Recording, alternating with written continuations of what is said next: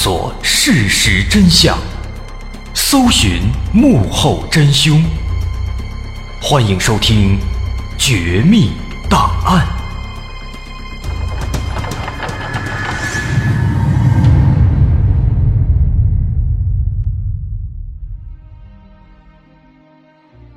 还原事实，探索真相。欢迎继续关注《绝密档案》，我是大碗。上回咱们说到绿洲珠宝行大劫案，案发之后呢，虽然说在现场发现了大量的物证，但是碍于技术限制，这些物证都无法继续发挥作用，很是遗憾。而查了好几个月呢，始终也没有新的进展，没办法了，只能留下少量警力继续勘查。其他的大部分警力先转移出来，放到更紧急的事情上。说就在这个绿洲珠宝行大劫案三年之后，一九九八年四月七号凌晨一点五十分，这次同样是在浙江绍兴市解放南路的越城区供销大楼之中，突然发生了枪击案。这起案子看架势啊，也是来盗窃。或者说呢是抢劫珠宝行的。不过这一次这罪犯没能得手，他在现场开了两枪，打伤了一名保安，然后仓皇逃跑。绍兴警方对现场遗留的弹壳等等物证进行了鉴定分析之后，发现啊，这起案子里他遗留的这些弹壳之类的，跟宁波绿洲珠宝行那起案件里面。所遗留的那些物证是一样的。这个消息一出，宁波警方也是兴奋不已。这表示时隔三年，当年这罪犯又一次露头了。有了这起案子，毫无疑问，这表示物证更多了。宁波警方认为这是一个好机会啊，应该能破案了。因为这次这案发现场啊，因为罪犯没成功啊。他逃跑的仓促，所以呢，遗留的物证相对上一次要更加的多。那么，在这一堆物证当中，有一个自制的枪械消音器，引起了宁波警方的注意。这个自制消音器和之前宁波绿洲珠宝行案件当中的那个遗留的消音器啊，很相似，但是仔细观察能发现，在工艺上又有所改进。效果更好了。那么，通过对这个消音器的拆解研究，很快，宁波警方发现了一个极其细微、极其隐蔽的突破口。因为这是一个自制的消音器嘛，用的都是手头可以搜集到的材料。那么，在这个拆解的过程当中呢，警方就发现，这个消音器里面。用了一个剃须刀上的网罩片那咱们平时用那个剃须刀，表面有一层网罩，那就是这东西。那这个东西呢，有意思了。专案组就查它是属于哪个牌子、哪一款剃须刀上的，生产日期是什么时候，都往哪儿卖。最终查出来，这一批网罩是九八年二月十五号。在诸暨的武蟹这个地方生产的，它的销售途径，一个是生产地当地，再一个是余姚市上新屋村的剃须刀生产基地。另外呢，还需要说的是啊，这次的案发现场还发现了一顶老头帽，哎，一顶帽子，猜测这应该是凶手为了伪装身份留下的。所以警方就对这顶帽子它的生产的。地区和销售渠道也做了调查，最后呢，发现它的主要销售地点是宁波和余姚地区。哎，这下这线索就对上了，都出现了浙江省余姚市。那么根据这个情况，警方就决定以第一起案发的宁波市和两个物证都指向的余姚市这两个地方作为侦查重点，展开地毯式排查，重点排查。在这两个地区当中有过犯罪前科，或者其他的一些可疑人员。这次呢，毕竟它涵盖了两大地区啊，所以这次警方也查了很久，查了足足三四个月。但是这次的结果又让所有人失望。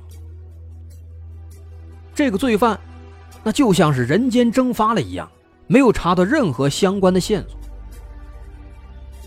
这没办法了，在历经了几个月的忙碌之后，这两起并案侦查的案子只能是再一次被放了起来，等待着新的线索被发现。而这次这一等，他们就等了足足六年的时间。时间来到二零零四年一月二十二号，这一天是大年初一，早晨七点钟。正在单位值班的宁波市公安局刑侦支队支队长包忠杰，在公安网上看到一则警情，说当天凌晨两点三十分，绍兴诸暨发生了一起持枪抢劫杀人案，诸暨第一百货商店的一名保安被案犯用手枪射杀了。这一次的现场呢？警方赶到之后啊，又有了新的发现。因为这次这个罪犯在逃跑的时候把那枪给弄丢了，把枪给留在现场。那么这也是警方第一次看到这把枪。这是一把黑色的胶木柄的制式手枪。那把案犯在枪管外面还加上了自制的消音器。这个消音器跟九八年遗留在案发现场的。那是一模一样，都是用这个剃须刀的网照片做的。另外，这把枪的经查应该也是西南边境地区流进来的。那也就是说呢，当年那罪犯啊，这又一次出手了。除此之外呢，这一次警方也终于有了更加劲爆的发现。当天晚上九点，警方勘察现场的时候呢，在现场。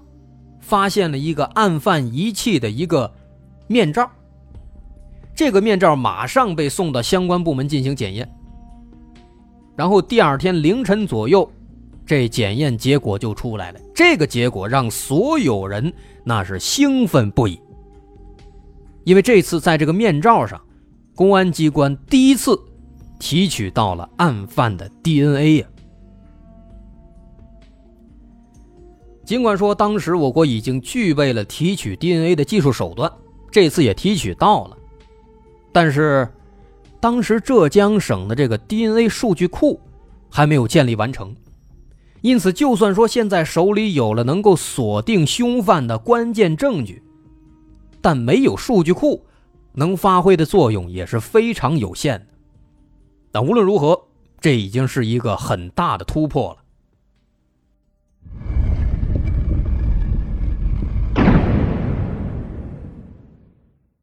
可能也是出于无奈吧。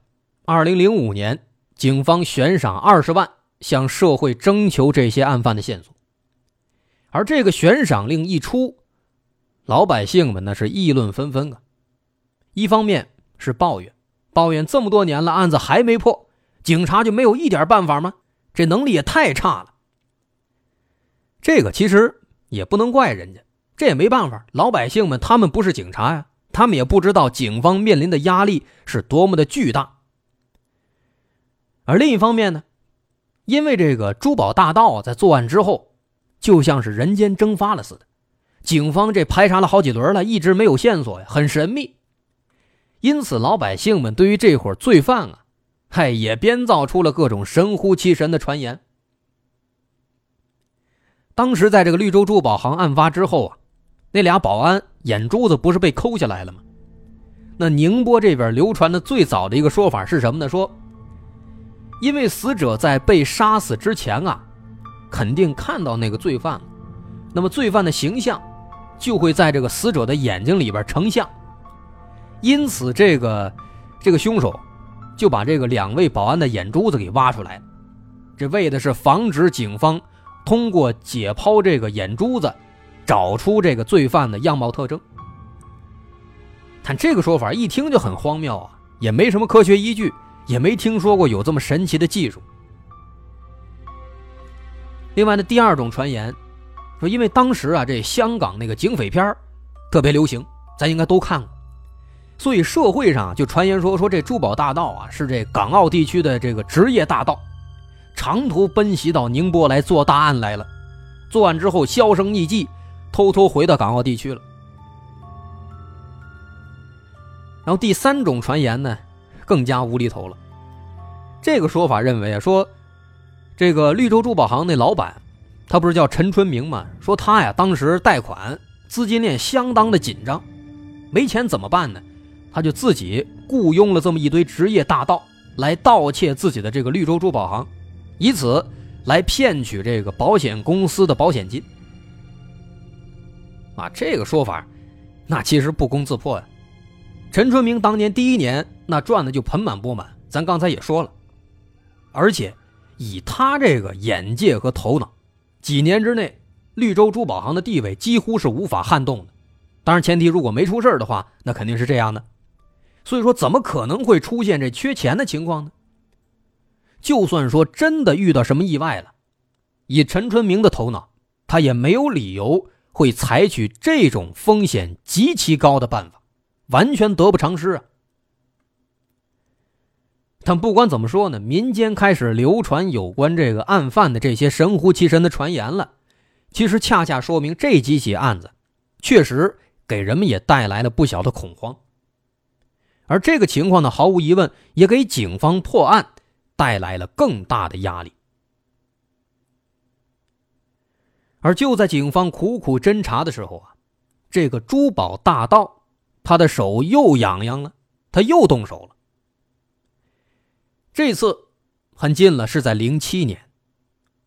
零七年十一月六号晚上九点钟，浙江省诸暨的嘉瑞珠宝行。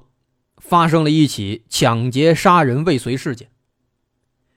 通过对现场的痕迹和这个物证分析，警方认定这起案子跟之前的几起案子有着重大的关联，很可能也是同一人所为。那么细数下来呢，这应该是这珠宝大盗第四次出手作案。但是后来他被抓住之后啊，警方才知道。其实，在这四次盗窃珠宝行之前，他还做过两起案子，杀过人。啊，当然这个就是后话。那么，警方当时就回过头来，仔仔细细的把这四起案子放在一起，慢慢分析，然后总结，总结出了一些有关这个珠宝大盗的重要的特征。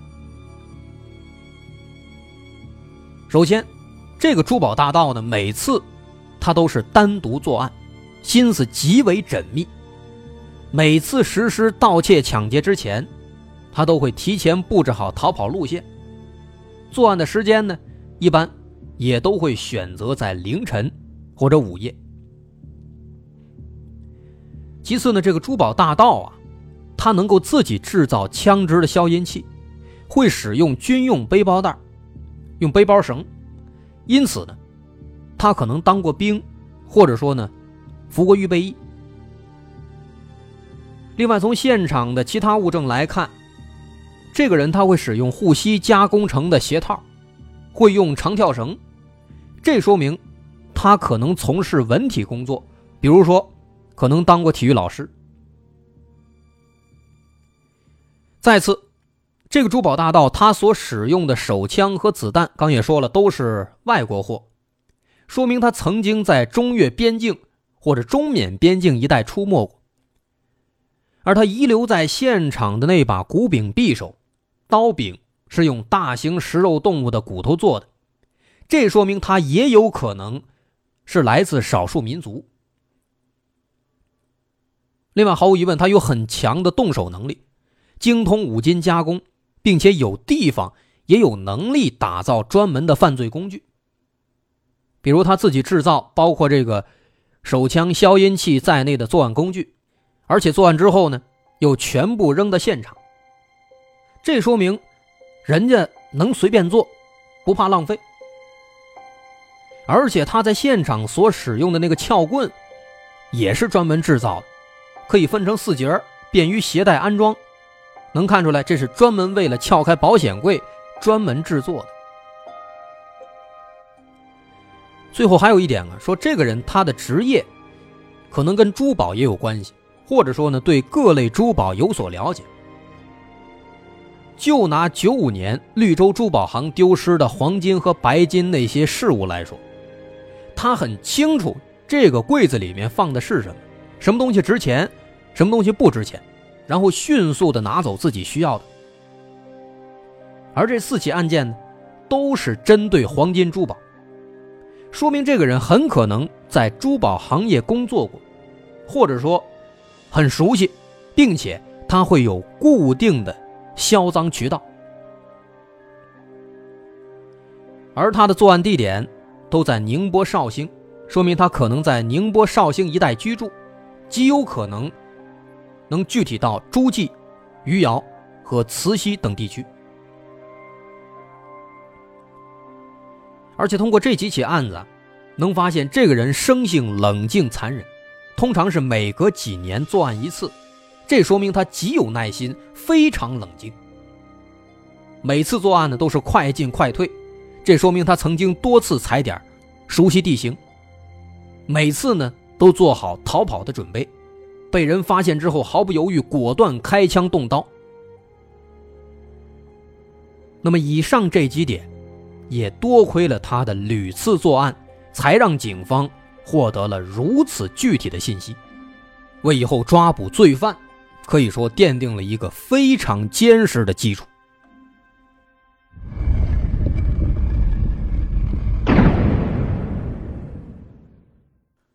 除了刚才咱们说的那些之外呢，在零七年诸暨发生的最新的这起案子里面呢，其实还有一个意料之外的发现。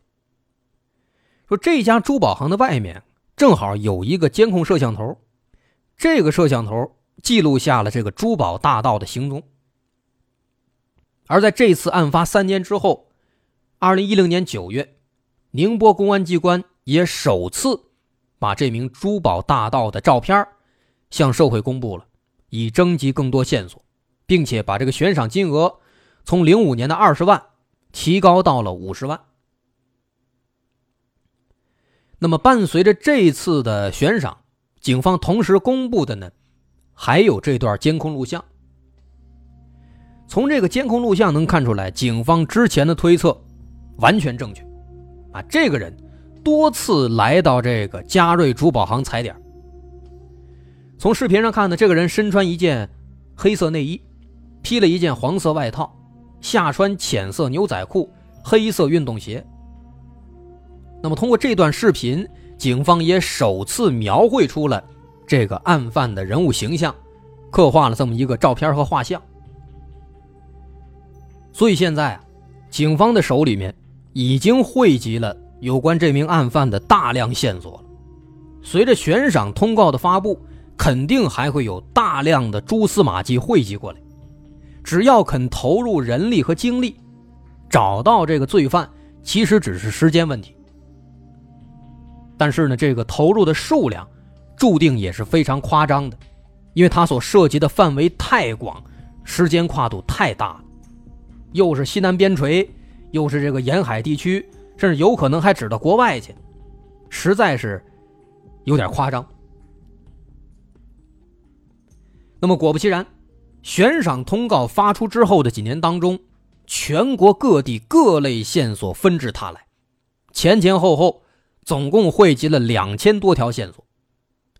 这专案组呢，也是远赴云南、广西、广东、福建等地，对这两千多条线索是一一查证。那在这里面呢，确实也有过这么几次让人激动人心的时刻。比如零四年下半年，一条来自浙江金华的线索显示，有一名男子，在身高、年龄等方面和警方对嫌犯的刻画呀相当吻合。这个男子呢，曾经开过小型的机械加工厂，和宁波的客户有密切往来，而且在绍兴零四年案发期间呢，这个人也在绍兴待过。那这其实是比较吻合的，于是警方赶紧就来到金华，但是最后啊，通过各种的这个渠道的查实和比对，发现这个人呢，他并不是要找的案犯。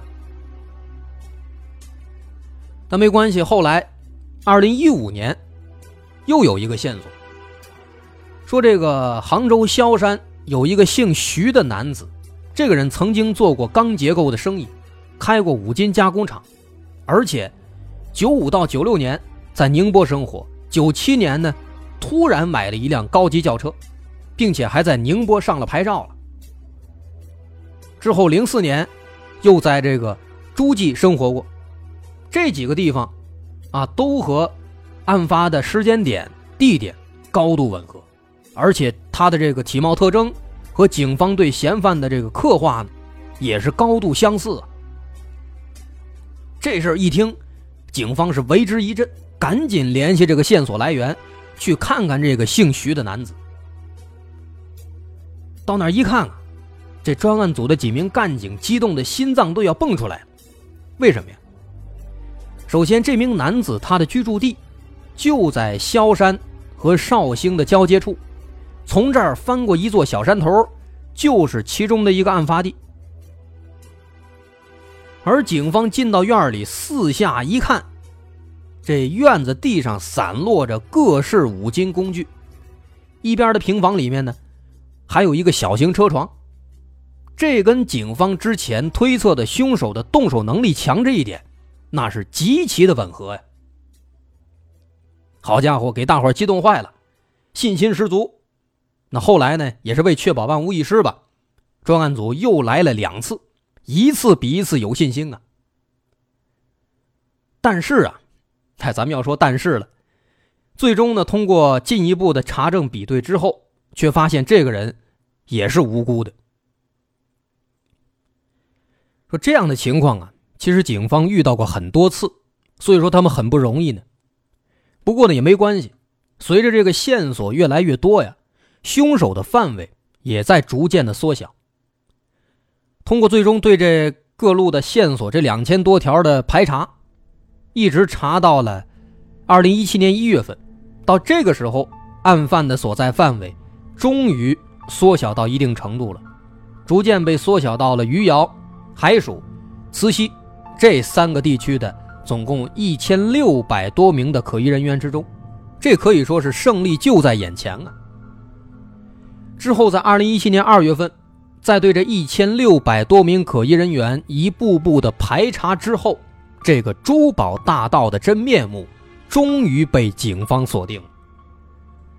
这个人确实姓徐，他叫徐立，籍贯浙江台州临海市，七二年生人。当时已经四十五了。从这大小伙子不干好事现在年近半百，徐丽的罪恶之路啊，也的确该画上句号。二零一七年三月二十九号下午两点半，在摸清了徐丽的活动路线之后，专案组警方布置警力提前埋伏，最终在一家棋牌室里把徐丽成功抓获。之后，通过提取徐丽的 DNA 样本和零四年诸暨第一百货商场案件当中罪犯遗留的口罩上所提取到的 DNA 进行核对，最终确认这个徐丽就是那个让大伙苦苦追寻了二十二年的珠宝大盗。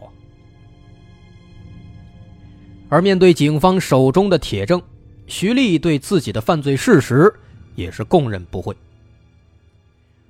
二零一七年十一月十号，绍兴市中级人民法院一审判处徐丽死刑。不过后来呢，徐丽不服，提出上诉。之后，二零一八年九月十一号，浙江省高院二审又对这起案件当中的一些细节做了商榷和辩论。不过呢，因为问题比较多啊，一时间呢没有能得出确切结论，末了只能宣布择期再做审判。所以这起案子最新的审判情况，我们目前还不得而知。但是毫无疑问的是，如此罪大恶极的徐丽必将受到法律的严惩，这一点我们不用怀疑。